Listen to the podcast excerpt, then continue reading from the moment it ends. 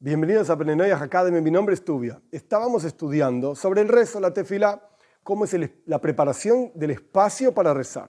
En adición al concepto de tranquilidad, como ya expliqué en la clase anterior, el espacio tiene que estar limpio. ¿Qué significa limpio? No puede haber excremento de perros, gatos, malos olores, o como dijimos antes, ruidos, etc. Pero esa es otra cuestión que ya la estudiamos el espacio tiene que estar limpio. Porque de vuelta, uno está preparándose para presentarse frente al rey de todos los reyes, el santo bendito sea. ¿Y qué va a haber mal olor? La persona no puede concentrarse si hay mal olor. Esto es al respecto del espacio. Ahora bien, lo mismo se aplica al cuerpo. La persona tiene que estar vestida para rezar. Porque todo esto está basado en que de vuelta nos estamos presentando frente al rey de todos los reyes, el santo bendito sea, y lo estamos alabando.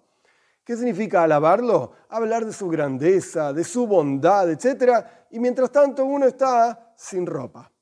¿Cómo vas a hablar frente a un rey sin ropa? ¿A quién se le va a ocurrir presentarse, a pesar de que no se puede comparar?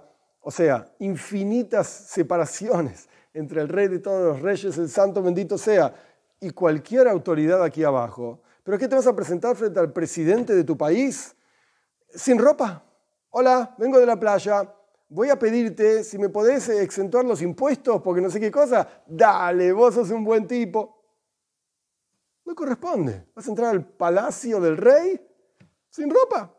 La persona tiene que estar vestida. Y su desnudez, tanto del hombre como de la mujer, tiene que estar cubierta. Y las ropas tienen que estar limpias. Uno no puede, de vuelta, presentarse, etc. Todo está basado en esta idea con las ropas sucias. Tiene que estar vestido. Tiene que ser ropas limpias. Ahora bien, próximo paso, el cuerpo propiamente dicho, uno tiene que asegurarse de que no necesita hacer sus necesidades, valga la redundancia, antes del rezo. Anda al baño, revisa, prepárate, tu cuerpo propiamente dicho tiene que estar limpio. Como dijimos, tiene que estar cubierto con ropas adecuadas. No es necesario que uno se vista como para una fiesta, pero tenés que estar vestido por lo menos adecuadamente como para presentarte frente a un rey y tu cuerpo interiormente tiene que estar limpio. Porque uno no puede estar concentrándose mientras tiene ganas y está aguantándose como quien se aguanta porque no tiene un baño cerca y hace no sé cuánto tiempo que tiene que ir al baño y ahí vas a empezar a rezar, hola Dios, que te quiero mucho y, y necesito mucho dinero y mucho... No, no corresponde rezarle a Dios de esta manera. Entonces uno tiene que asegurarse de ir al baño antes de empezar el rezo.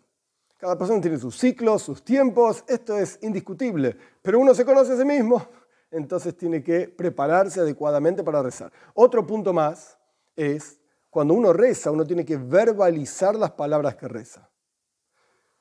¿Por qué es esto? Porque cuando la persona verbaliza lo que está diciendo, la persona misma gana conciencia. No porque Dios necesita escuchar, ¡eh, vamos a gritarle a Dios! ¡Ey! Dios sabe muy bien lo que pensamos, Dios sabe muy bien lo que decimos, lo que no decimos, lo que no pensamos, etcétera, etcétera. Es para nosotros, es para que nosotros tomemos conciencia de lo que estamos diciendo, la grandeza de Dios, la bondad de Dios, la petición que le hacemos y justamente a Él se la hacemos, como ya repetí varias veces, y ninguna otra cosa, porque nada tiene poder por sobre Él, sobre todo el universo. En el rezo hay que verbalizar las palabras que decimos y en forma adecuada. Es decir, en el lenguaje que sea que rezamos, no importa el lenguaje, se puede rezar en cualquier lenguaje, pero tenés que verbalizar en forma correcta. Y tenés un sándwich en la boca, mientras con el sándwich masticás en la mitad de la boca, en la otra mitad de la boca le estás pidiendo a Dios. ¿Hablarías así frente al rey? ¿Mordés un sándwich? rey? ¿Se le vengo a pedir a usted? No. De vuelta, no. Por un lado, verbalizar y por el otro lado, la boca limpia. Tiene que estar vacía de otras cosas. Como dice el versículo, Dios dice, abrí tu boca, amplía tu petición y yo la voy a cumplir. Pero tu petición tiene que estar llena de mi alabanza, dice Dios, no del sándwich que estás comiendo porque tenés hambre y justo te olvidaste que querías rezar y pedir y que no corresponde. Todo esto está basado, lo repito, y espero que sea por última vez y que se entienda Estamos parados frente al Rey de todos los reyes, el Santo bendito sea. ¡Ey! Prepárate frente a, a tu Señor.